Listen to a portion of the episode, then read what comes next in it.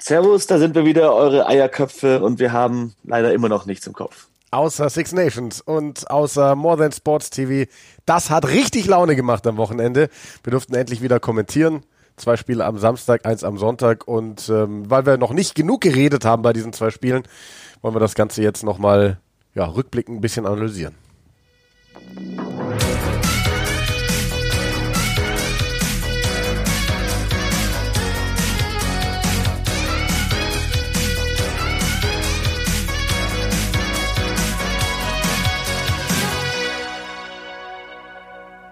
Simon, du schaust aus dem Fenster. Schwelgst in Erinnerungen. Was, ich habe mich gerade an was erinnert. Das ist eigentlich so blöd und lustig. wir haben noch letztes, letzte Woche dann auch überlegt, als wir das erfahren haben mit Modern Sports TV, so, wir müssen auf jeden Fall in der Folge auch den, den Hörern erklären, wie das geht mit dem Empfangen und so.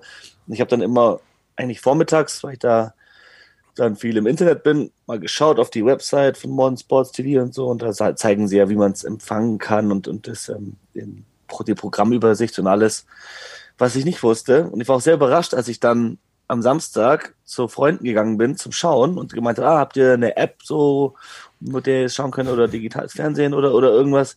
Ich meinte, nee, äh, du gehst einfach auf die Website. Genau. Du kannst es einfach im Browser schauen. Gehst einfach auf die Website, das ist ein Riesenfenster mit einem Play-Button, da klickst du drauf. Alter, habe ich mich blöd gefühlt. Aber, Aber ich habe immer vormittags drauf geschaut und vormittags geht es eben nicht, weil da läuft kein Programm von denen. Ja, das Spannende ist, wir haben diese Möglichkeit tatsächlich auch gar nicht dabei gehabt bei den Möglichkeiten, ja. die wir vorgestellt haben. Ich, ich hatte das zwar auf dem Schirm, aber ich habe es nicht ausgesprochen. Nee, ich nicht. Ich, ich wusste das nicht. aber richtig blöd gefühlt. Das Angebot ist schon sensationell. Eben, du kannst es im Browser einfach schauen, wenn du irgendwo daheim bist, äh, Zugang zum Laptop hast oder so. Ähm, gestern das Spiel habe ich äh, zeitweise auf dem Handy laufen gehabt, weil ich unterwegs war. Da habe ich dir dann teilweise nur gelauscht. Aber das war wunderbar. Wunderbare Qualität, fand ich. Nur das Spiel leider nicht. Ja, das äh, war dann eine andere Geschichte. Da wollen wir dann später drüber sprechen. Aber insgesamt. Nee, aber ich fand es auch super. Ich meine, es ist natürlich auch ein Luxusproblem. Einige haben sich dann beschwert, vor allem beim, beim zweiten Spiel am Samstag, äh, Frankreich gegen Irland, was ja bombastisch war. Brutal. Aber dass sie da Probleme hatten, den, den Stream zu empfangen, dass der immer wieder gehakt hat. Und das lag dann daran, das hat Morgan Sports TV auch geschrieben, dass wirklich zu viele geschaut haben. Und das ist auch super. Das ist zeigt, dass dieser Sport doch auf jeden Fall Potenzial hat in Deutschland, dass viele ihn sehen wollen und dass wir vielleicht ein neues Home of Rugby gefunden haben. Ja, und das ist ja genau das, was wir uns wünschen. Dass ein Sender mal sieht, oh Gott, wir kriegen gerade Streaming-Probleme, denn es gibt offenbar viel mehr Rugby-Fans in Deutschland, als wir uns das äh, erwartet hatten. Und genau dieses Zeichen müssen wir ja insgesamt als deutsche Rugby-Community setzen. Eben dem Sender zeigen, das wird angenommen. Die Leute schauen es. Und dann wird es vielleicht irgendwann noch deutlich mehr. Solche Spiele helfen. Wir haben das immer wieder gesagt, als wir vor, vor zwei Jahren nach der erfolgreichen WM auf Pro7 Max auf einmal Six Nations gezeigt haben und das waren so grottenschlechte Spiele. Ja. Ich, mein, mein, mein erster, meine erste Nachricht an dich am Samstag war, Simon, diese Spiele hätten wir gebraucht in dem Jahr, als wir bei ProSieben Max waren. Erinnerst du dich, was wir da für ein Spiel hatten? England gegen Schottland? Wir machen Werbung, Calcutta Cup und was für eine Historie. Und geil, Schottland ist stark dieses Jahr. Und das Jahr davor haben sie 38, 38 gespielt. Ja, und dann ist da halt Regen und Wind und es ist das ekligste Rugby-Spiel aller Zeiten. Ich weiß gar nicht, wie das ausgegangen ist. 9 zu 6 oder 10 so. 10 zu 6 oder so. Ja, irgendwie sowas. Ein Versuch, der ja, von Alice Gensch, aber. Stimmt, einen gab's. Ähm, ja, und dieses Jahr halt ganz anders. Also das, was da am Samstag los war, wow. Also meine Stimme ist jetzt noch angeschlagen. Ja, Mann. Das war, das war ein richtig gutes Spiel. Also das erste war schon geil. Und das zweite, das hat eigentlich auch nochmal alle Erwartungen übertroffen. Ähm, aber wollen wir chronologisch einfach durchgehen, ja, oder? Würde ich sagen, oder? Fangen wir an mit Wales gegen Schottland. Und es hat sich dann doch mal wieder bewahrheitet, dass man die Waliser eben nicht abschreiben darf und dass die Schotten es irgendwie nicht auf die Kappe kriegen, konstant zu spielen.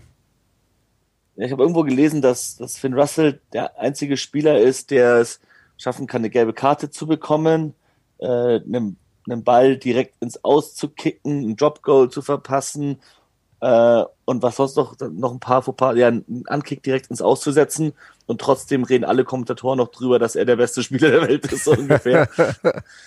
ähm, das war, äh, also war halt ein Schotte, der es geschrieben hatte, der offenbar unzufrieden war mit der Leistung. Ich glaube, an Finn Russell alleine kannst du es nicht ausmachen, aber da gab es einige Schotten, die nicht den besten Tag erwischt haben. Und die Waliser im Gegensatz dazu haben halt gezeigt, die sind einfach eine Macht zu Hause. Ja, ja, ich, ich fand ähm, auch da irgendwie eine Parallele bei beiden Spielen, weil ich fand, das Bild, das die Anfangsphase oder teilweise die erste Hälfte gegeben hat, die hat sich, das hat sich nicht durchgezogen, dieses Bild. Das war in dem Spiel auch. Also es war, äh, lassen, ich glaube, Wales hat relativ schnell mit 6 zu 0 geführt, ne?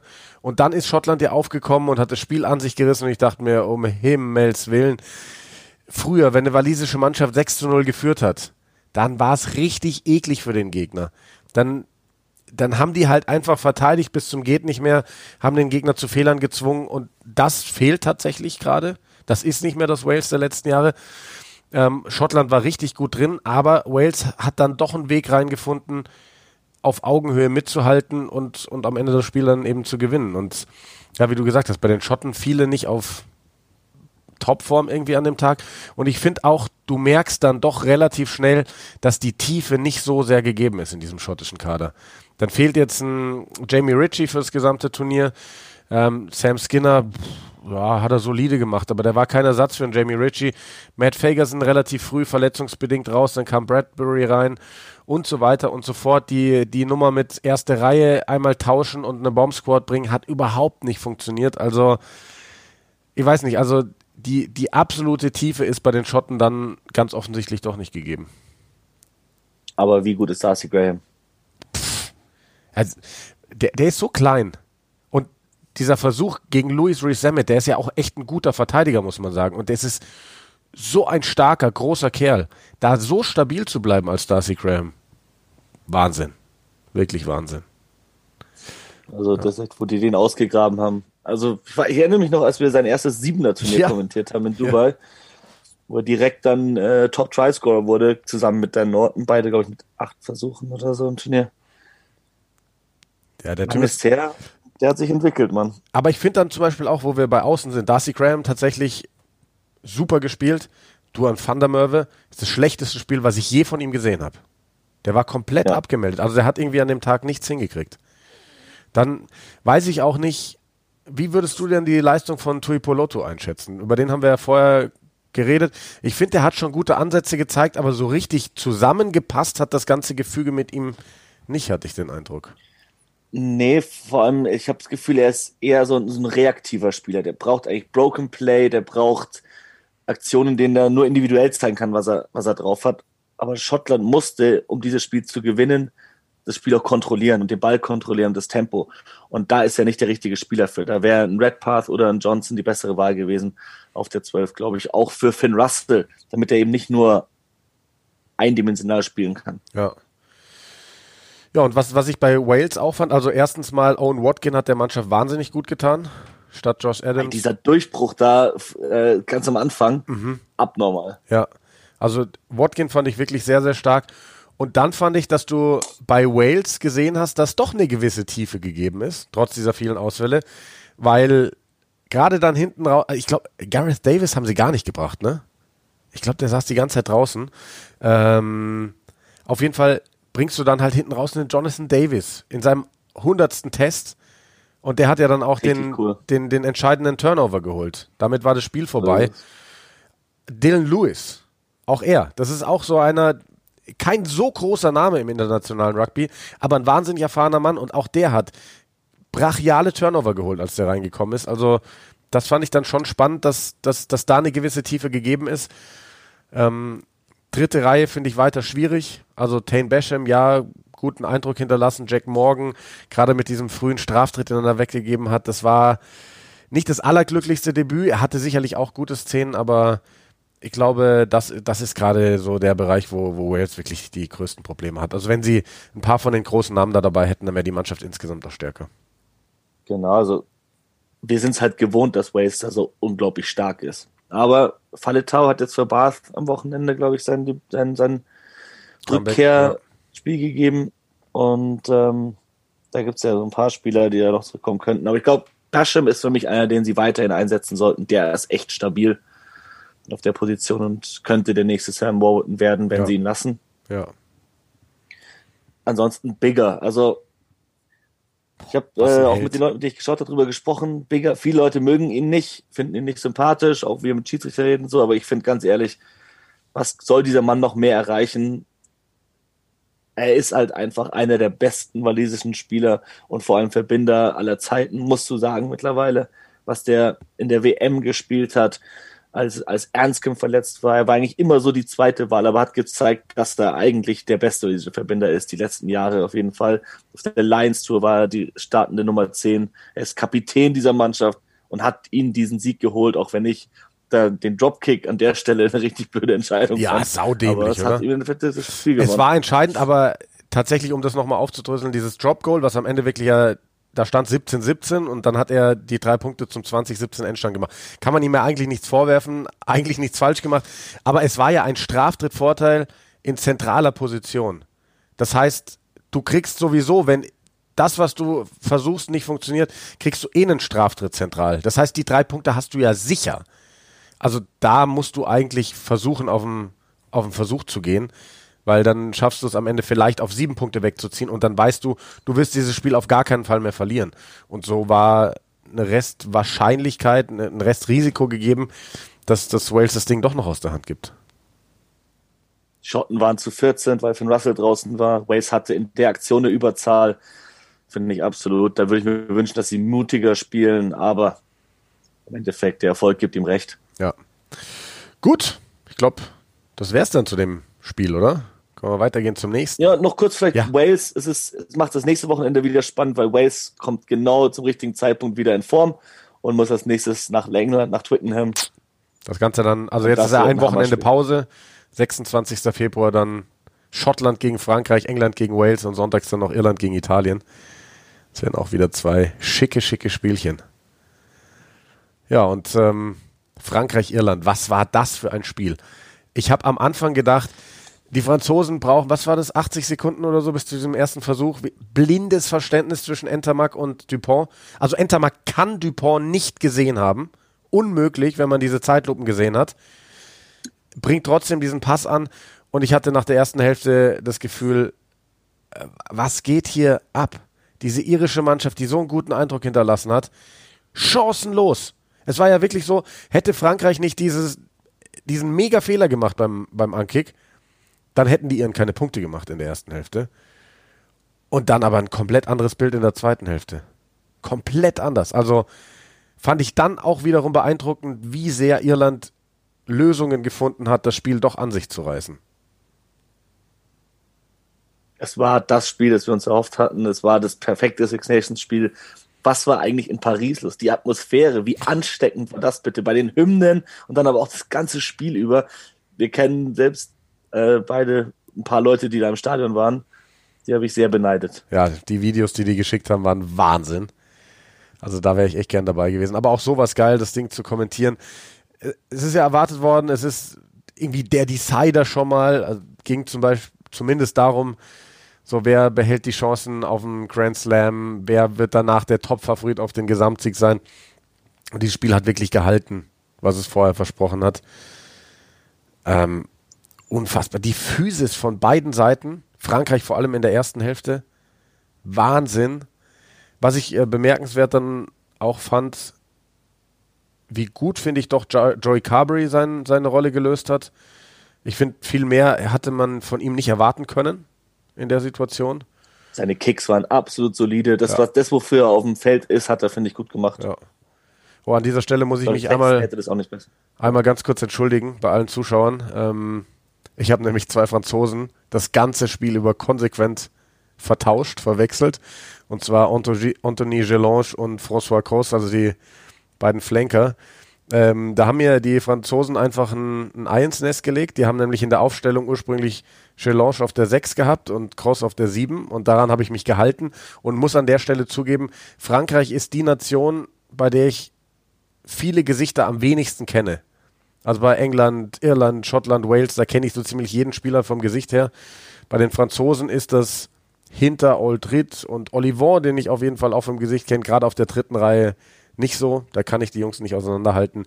Fand ich dann aber auch nett, wie ich darauf hingewiesen wurde, weil es war nicht das typische Internet-Bashing, ah, der Lüdecke kriegt es wieder nicht auf die Reihe, sondern wir haben zwei Leute geschrieben, ganz respektvoll, hey, pass mal auf, no offense, aber du vertauschst die beiden, schau dir mal die Fotos an und ähm, ja, wollte ich an der Stelle mal loswerden, dass ich die ja, leider die ganze Zeit vertauscht habe.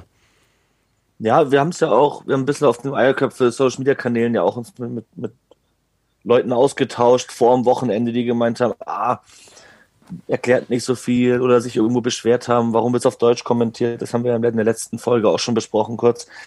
Ähm, aber das Beste, was, was, was ist, ist, wenn Leute uns einfach schreiben und zwar konstruktiv. Genau. So, hey, das, das würde ich mir wünschen, macht das hier als Tipp. Wir wollen ja alle, alle das Gleiche. Wir wollen, dass mehr Rugby im deutschen Fernsehen läuft. Wir wollen, dass mehr Leute Rugby schauen, Rugby mögen. Da, sind, da unterscheiden wir uns nicht von irgendwelchen Zuschauern. Ja. Und ja, und ich finde, was das angeht, war es ein richtig gutes erstes Wochenende, vor allem der Samstag mit deinen beiden Spielen. Das war grandios. Auch noch kurz von mir zum Frankreich-Spiel.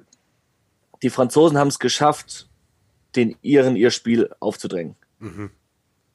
Absolut. Die Iren haben mitgezockt. Vor allem in der zweiten Hälfte haben sie richtig gut mitgezockt. Aber das ist nicht das Spiel, das Irland vorgehabt haben wird vor der Partie. Das, das, die wollten sicher nicht äh, so einen Schlagabtausch und viele Punkte und vor allem die, die irische Disziplin war schlecht. Ganz, ganz das, schlecht. Das sieht man nicht so häufig. Hm. Also die Franzosen haben ja, die sind auf 22-7 oder sowas weggezogen, eigentlich nur mit Straftritten nach dem hm. frühen Versuch. Äh, das spricht auch für Frankreich, wie viel sie dann doch einfach die Punkte nehmen.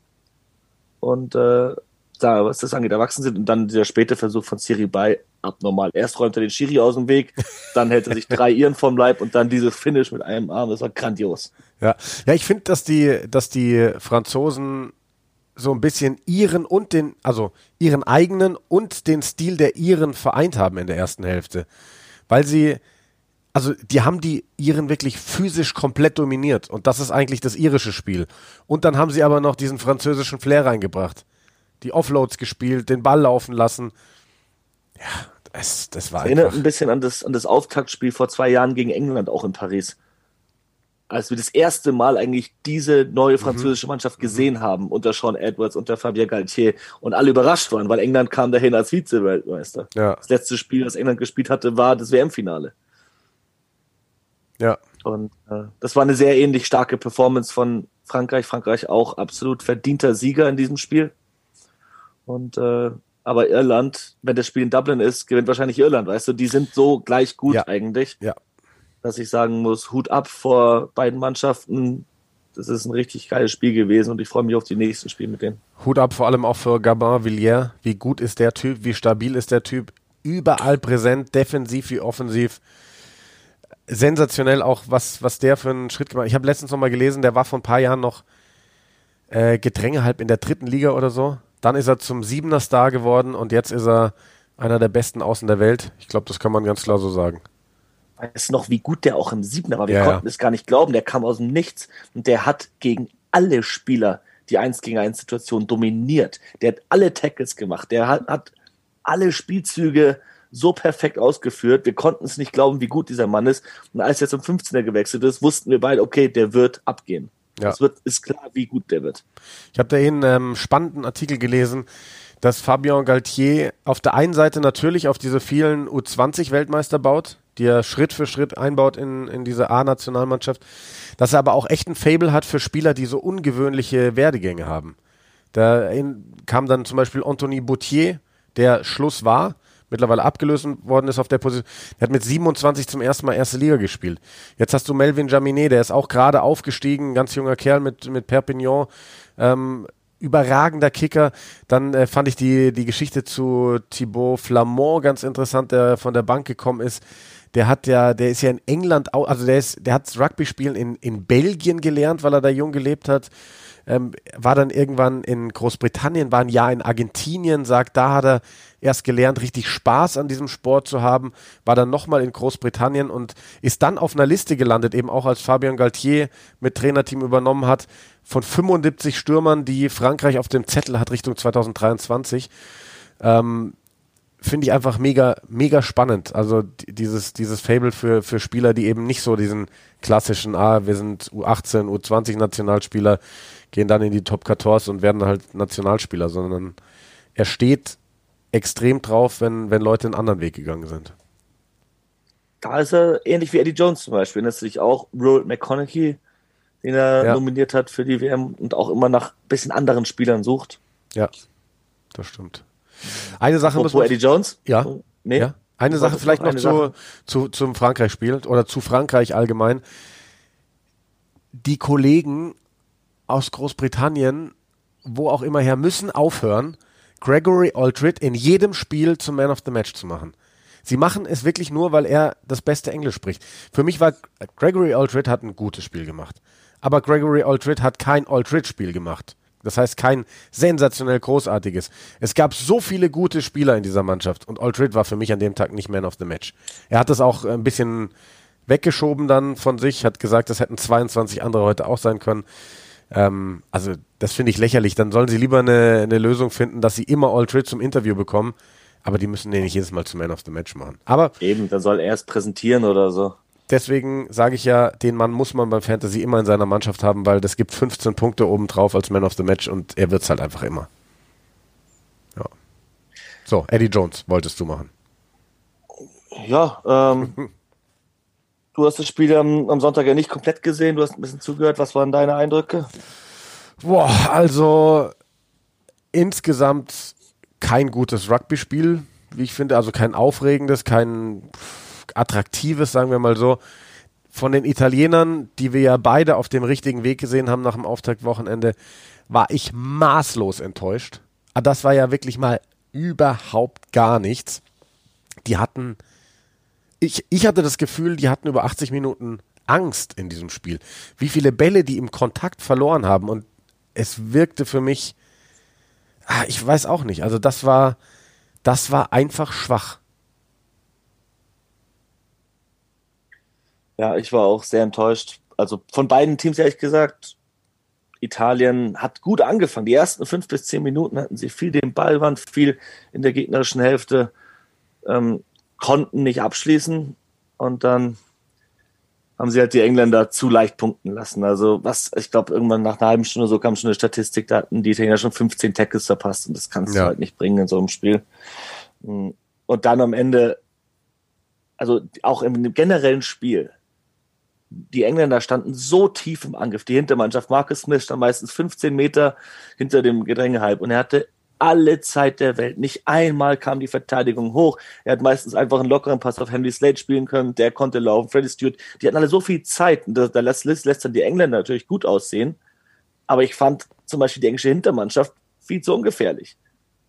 Und Marcus Smith ist teilweise komplett alleine reingegangen. Ich glaube, er hat drei Straftritte kassiert, weil er alleine versucht hat, sich durchzusteppen und gegen drei Leute dann irgendwie zu Boden gegangen ist, den Ball verloren hat.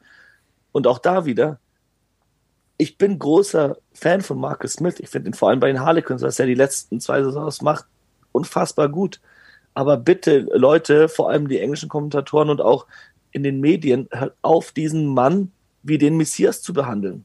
Ja. Das ist ein, das ist ein junger Kerl, der eh genug, genug Last zu tragen auf dieser Position. Alle hypen den bis ins geht nicht mehr, machen ihn in diesen Spielen zum Man of the Match, wo er so unter seinen Möglichkeiten geblieben ist, nicht die Rolle eines internationalen Zehners gespielt. Der hat nur versucht, alleine zu spielen.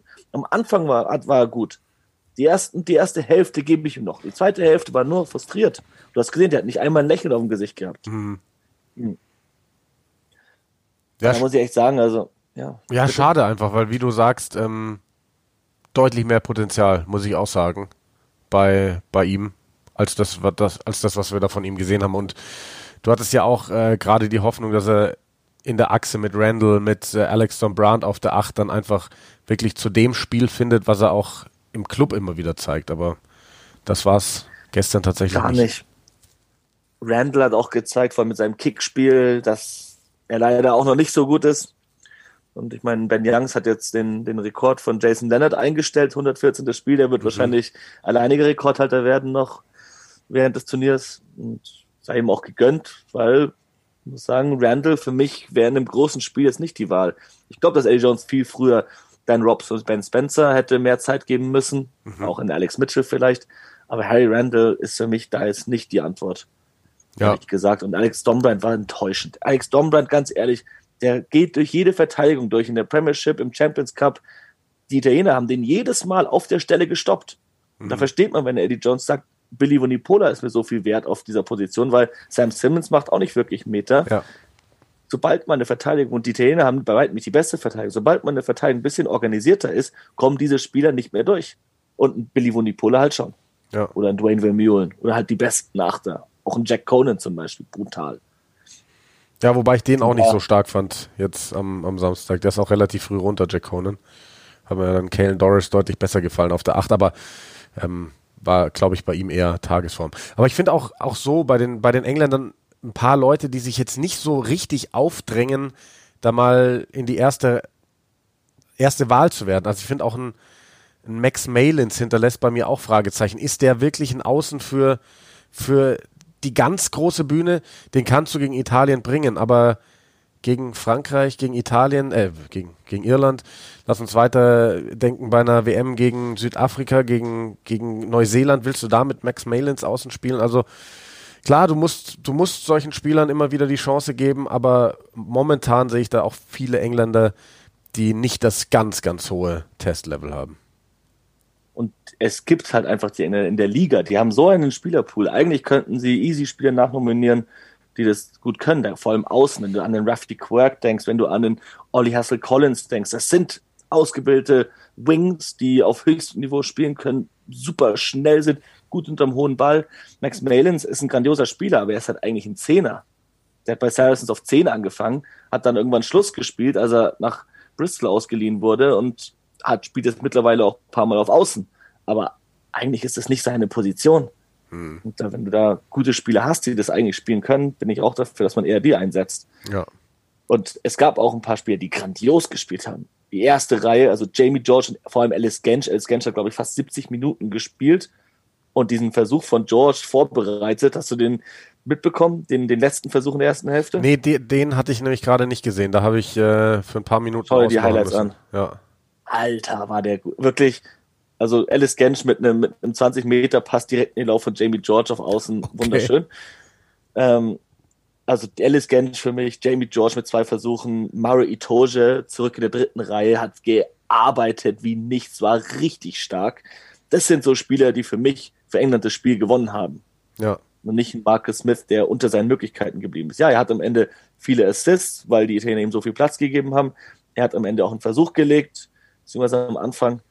Aber das war ein Spiel, in dem er unter seinen Möglichkeiten geblieben ist und andere Spieler, vor allem im Sturm bei England, sensationell gespielt haben. Und da auch wieder, da bekommt jemand so einen Titel wie Man of the Match, einfach weil er gerade in den Medien präsent ist oder weil er wie im Falle von Old Reed gut Englisch sprechen kann. Aber dann können wir es auch sein lassen mit so einem Ding, ganz ehrlich. Ja. Sucht euch einfach nach dem, nach dem Spiel den Mann aus, über den ihr reden wollt, aber nennt es nicht Man of the Match. Ja, bin ich ganz bei dir.